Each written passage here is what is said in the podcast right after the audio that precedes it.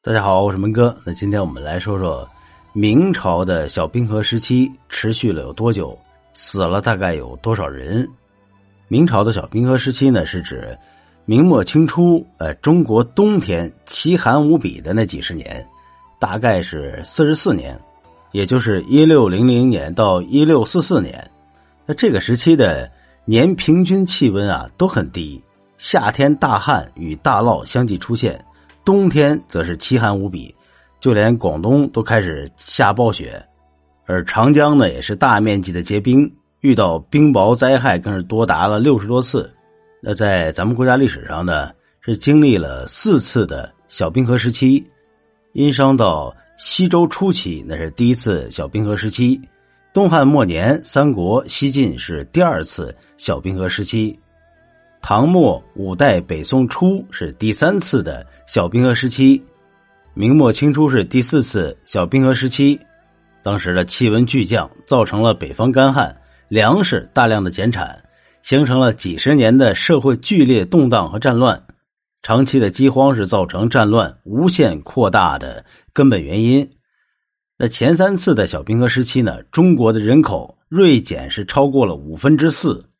呃，明朝的时候。还算好一些，人口是锐减了一半这个主要是得益于从美洲传过来的抗旱高产作物土豆、玉米、红薯，救了老百姓的命。殷商末年和周初的人口变动是缺乏历史记载的，但是东汉末年啊，汉族的人口是六千万。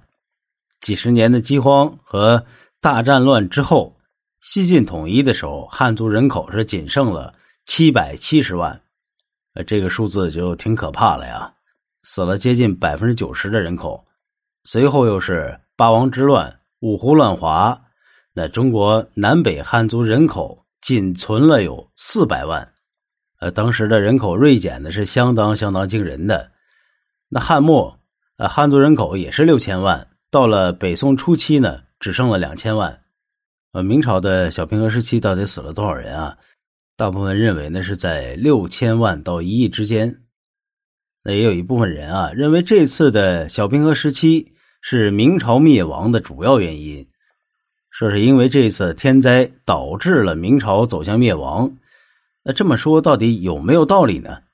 其实吧，这么说道理是有这么一点儿但是你也不能说完全对。首先不能否认这样的天灾的确给明朝带来了毁灭性的打击。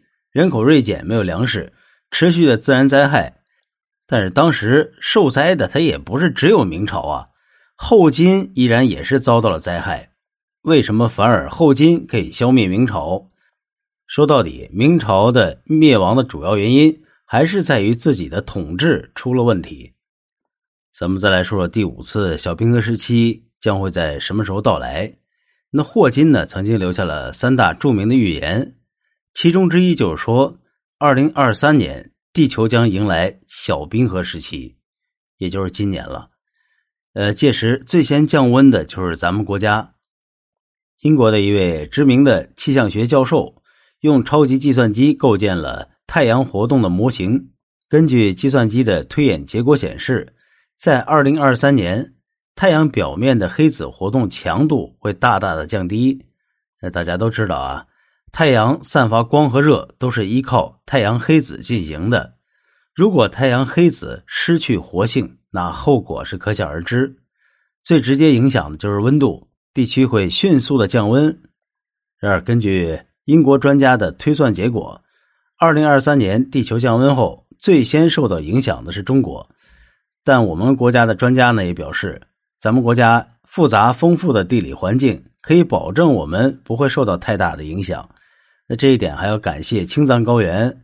如果地球降温，我们在经受了第一波的降温之后，后面的寒流会被青藏高原给挡住，而青藏高原北面的印度就没那么好受了，大概率会被印度接收。那也有科学家呢是预测在二零三零年将进入小冰河时期。那现在也没有官方的通知，咱也不知道谁说的是真，谁说的是假的。好了，今天的节目呢就到这里，感谢您的收听，咱们下期再见。